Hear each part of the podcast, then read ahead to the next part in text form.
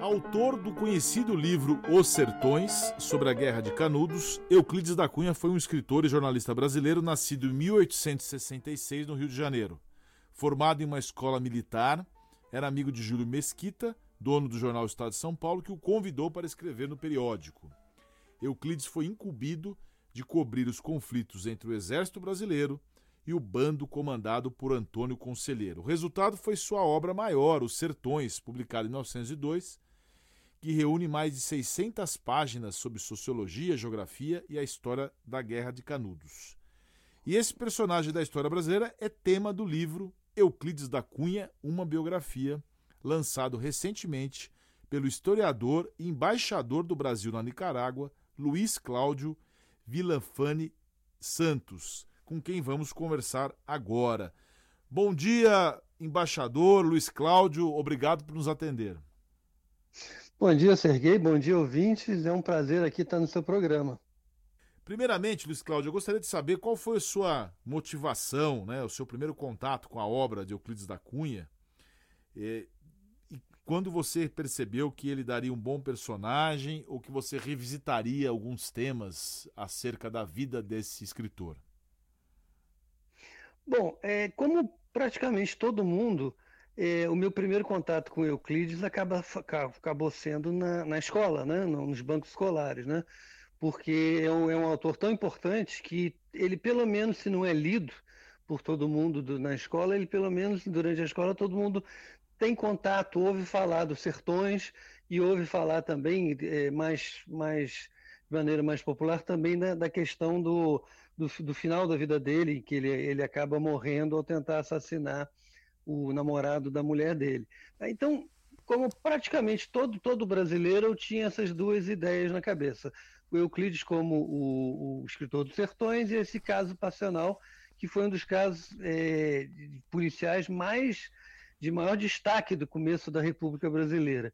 E li na época os Sertões, e principalmente a terceira parte, a luta que tem a, a guerra contra a cidade que não se chama Canudos, se, se chama na verdade Belo Monte, mas esse, esse termo Canudos ficou é, marcado pela historiografia, inclusive por causa do, da obra do Euclides, é, essa, essa parte é muito interessante, muito, muito, muito emocionante.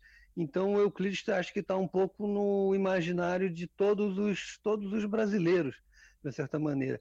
Agora, como é que eu fui retornar ao Euclides, depois de ter lido muitos anos? Eu escrevi ah, em 1918, em 2018, desculpe, eu publiquei uma biografia sobre o Barão do Rio Branco. E uma coisa que muito pouca gente sabe é que o Euclides trabalhou no Itamaraty durante cinco anos. O Euclides trabalhou um longo tempo no Itamaraty. E nesse período que ele trabalhou no Itamaraty, ele inclusive fez uma viagem às nascentes do Rio Purus, ali no onde hoje já é o, o, Peru. Ou seja, ele subiu todo o rio, o rio Purus, entrou pelo Rio Amazonas, subiu todo pelo Purus, e é uma, é uma história sensacional, muito, muito interessante e que é praticamente desconhecida. Então, uma das coisas do livro é realmente contar também esse outro lado da história do Euclides, um pouco remontar esses últimos anos do Euclides, e em especial essa história que ele queria, com, essas, com essa viagem, o plano dele era escrever um segundo livro que seria uma espécie de um sertões sobre a Amazônia. Na sua biografia, é, você fala sobre aspectos controversos da obra de Euclides da Cunha, como práticas de plágio, informações científicas erradas e até episódios é, de racismo. Como é que isso, isso realmente uhum. aconteceu? É, na sua opinião, essas questões diminuem a importância de Euclides da Cunha para a história? Olha, essa questão, essas duas questões, a questão do, do, do, eu não chamo de plágio, eu chamo de apropriações não exatamente é, claras, né? E essa questão do, do não só do racismo, da questão das, da, das lacunas científicas de, do Euclides, elas, elas são uma espécie de um segredo de polichinelo. Quer dizer, o, os estudiosos da obra de Euclides já identificaram há muito tempo tanto essa questão do, da, das passagens que ele faz, longas transcrições de textos de terceiro, obviamente que ele reescreve de alguma maneira e nunca cita essas pessoas, né? e não só nos sertões. no resto da obra jornalística e literária dele também. Até no relatório que ele escreveu para o Itamaraty, para a viagem que ele faz ao Amazonas, ele também fez uma, uma paráfrase imensa de um trabalho de um terceiro, como se fosse um texto dele. Agora, isso não diminui a obra, quer dizer, ele tem, ele tem o, o, o brilho dele como literato, isso não altera em nada, mas hoje em dia isso seria uma coisa considerada inaceitável. Agora, isso não é uma informação exatamente nova, é uma informação pouco conhecida. Muitos estudiosos já falaram disso. A mesma coisa a questão da, da, da, do, do, da solidez das informações científicas que o Euclides põe no livro. O, o, uma das grandes razões do livro literatura, mas que era um livro de ciência. Então é um livro que fala da geologia do, do, do, interior da Bahia, fala de geografia, fala de botânica, fala de sociologia, fala de antropologia. É um livro que vai influenciar a historiografia sobre a questão de Belo Monte durante muitos anos, durante muitas décadas, aliás. Ou seja, no início ele é o que o próprio Euclides diz que o livro é o consórcio entre a ciência e a arte. Agora, a parte científica do livro e, e, aí também, de novo, é um segredo de polichinelos, os, os, os, especialistas do Euclides já desvendaram isso há muito tempo, inclusive já em, o livro sai em dezembro de 1902. Já no início de 1903, o, já há uma crítica dizendo que o livro é uma espécie de, enfim, de ciência muito rala, que tem grandes problemas na parte científica, que as descrições científicas são muito ruins.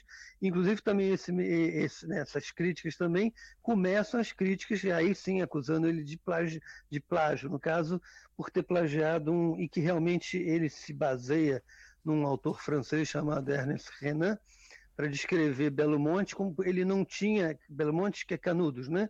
Ele vai chamar de Canudos, ele não conhecia, não sabia o que estava acontecendo ali dentro, e ele pegou um livro de um autor francês que era muito importante, continua muito importante, mas na época era muito popular, que tinha escrito sobre a história do cristianismo, e tomou esse livro Nesse livro há uma descrição sobre uma comunidade de milenarista, pessoas que estavam esperando a volta de, de Jesus e o fim dos tempos, no século II depois de Cristo na Ásia Menor. E aí o Euclides pega essa descrição dessa sociedade feita por Renan e desse, desse enfim, líder dessa, dessa sociedade que se chama Montano e faz um, um, um ele transpõe isso e diz que Be Belo Monte era aquilo. Ou seja, ele, o segundo esse crítico, que esse, essa crítica já é de 1903, o, o Euclides faz do Antônio Conselheiro um decalque desse Montano. Ou seja, essas críticas são muito antigas. Tá? E hoje em dia, toda a parte científica do, do, dos sertões, ela, ela caducou. Né? Obviamente, isso vai acontecer em ritmos diferentes. Então, hoje em dia, ninguém acredita na antropologia dos sertões, ninguém acredita na, na, na, nas ideias raciais dos sertões, que, inclusive, na própria época já não estavam tanto é, é, no dia, né? não era uma coisa também é, que seria é, incontroversa naquele momento. Mas, enfim, os sertões vai ter essa, essa toda essa vigência científica dele nos, em todos esses campos, ela vai se esgotando. Mas o que sobra hoje é a vigência literária, que essa sim acho que sobrará para sempre. É isso que se deve, então, é, na sua avaliação, a, o sucesso, né, a pujança ainda da obra, porque você, inclusive na, sua, na apresentação da sua, do seu livro, né, Euclides da Cunha, uma biografia, você menciona né, que os ensaios biográficos serão sempre imperfeitos e limitados, né? Você sempre uhum. tem uma. Você nunca sabe tudo da pessoa. Mas, então, na sua avaliação, essa, a explicação ainda do sucesso e da permanência do livro como, como um livro ainda importante é, é mais pelo, pelo, pela qualidade estética e literária do, da força da, da, da, da, da escrita? Olha, no livro eu vou explorar isso com muito, com muita, é, muito, de maneira muito extensa, porque não é uma coisa só, são muitas coisas. A primeira coisa, naturalmente, é a qualidade estética e literária. Quer dizer, é um livro importantíssimo e é um livro que mudou a literatura brasileira também. A literatura brasileira antes era uma literatura romântica, aquela coisa de, do, dos índios como, como representação da nação, o indigenismo, né? Indigenismo.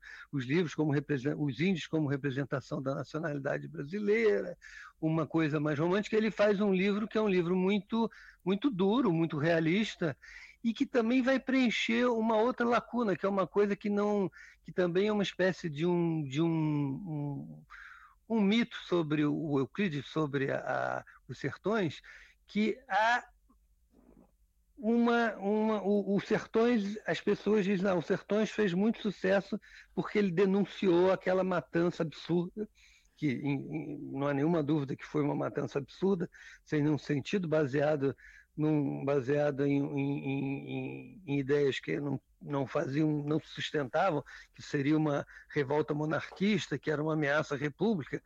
O, e as pessoas imaginam que os Sertões, e isso é uma coisa que se repete muito, que os Sertões fez muito sucesso porque foi uma grande denúncia disso.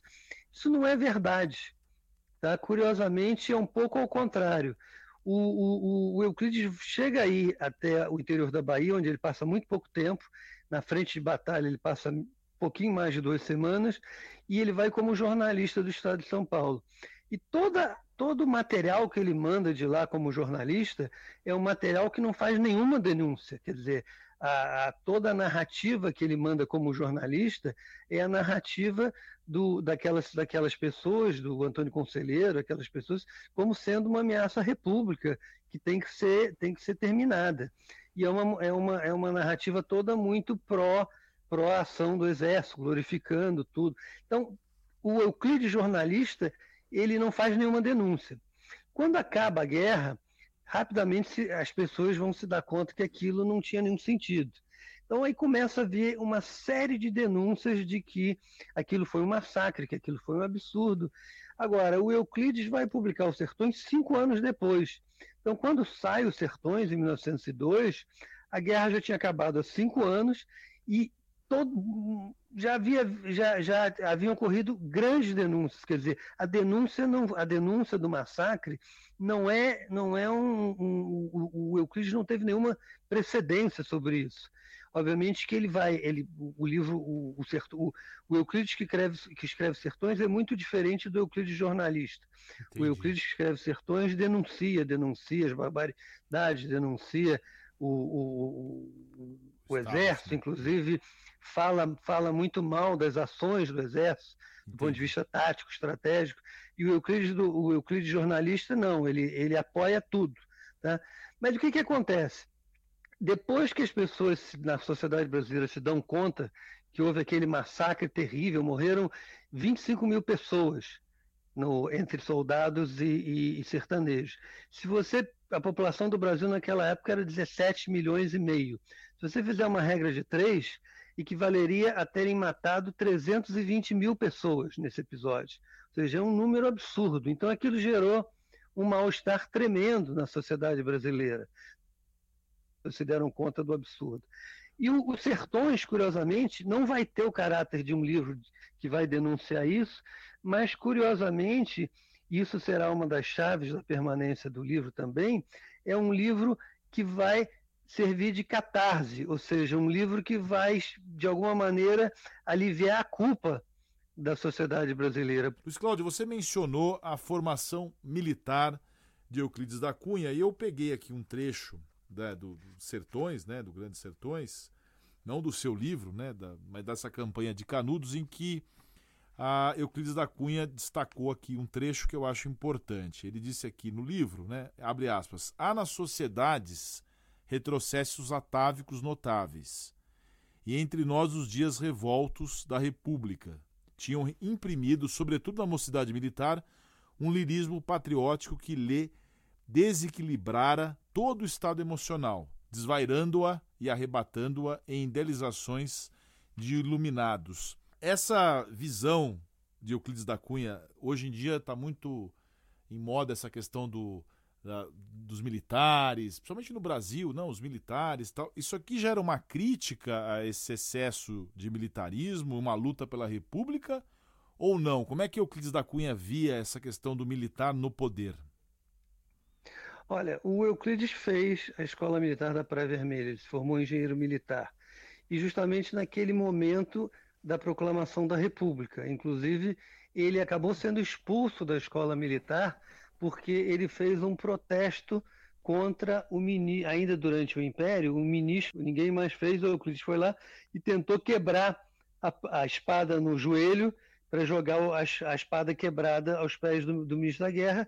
Ele acabou não conseguindo quebrar a espada, ele era um sujeito franzino, pequeno, ele, ele tentou bater a espada no, no joelho várias vezes, entortou, mas não quebrou. De qualquer maneira, ele acabou preso e ele acabou expulso do exército. Isso em 1889. Mas logo em seguida vai haver a, vai haver a República. Tá? Então ele vai ser reincorporado ao exército. Então a relação do Euclides com o exército e com essa ideia, que é uma ideia muito presente no início da República, de que era necessário um, um governos fortes, era necessário eh, um governos eh, severos, eh, de grande disciplina, para poder instalar a República, que é uma ideia muito positivista. Né? A ideia de que um, uma situação ideal no futuro precisa de, de um intervalo onde haja uma espécie de uma ditadura para que se chegue até lá. E o Euclides chegou a partilhar dessa ideia, quer dizer, ele, nesses anos iniciais da República. Inclusive, o, o, o Euclides chegou, por exemplo, a participar do, do, da, da, conspiração do Floriano Peixoto contra o Deodoro da Fonseca. Ele tinha grande, ele chegou a ter grande admiração com, pelo Floriano, pelo Floriano Peixoto e depois murchou, até porque o, Floriano Peixoto acabou mandando prender o sogro dele. Essa foi a entrevista com o historiador e diplomata brasileiro Luiz Cláudio Villafane Santos, que lançou no último dia do 8 pela editora Todavia o livro Euclides da Cunha, uma biografia.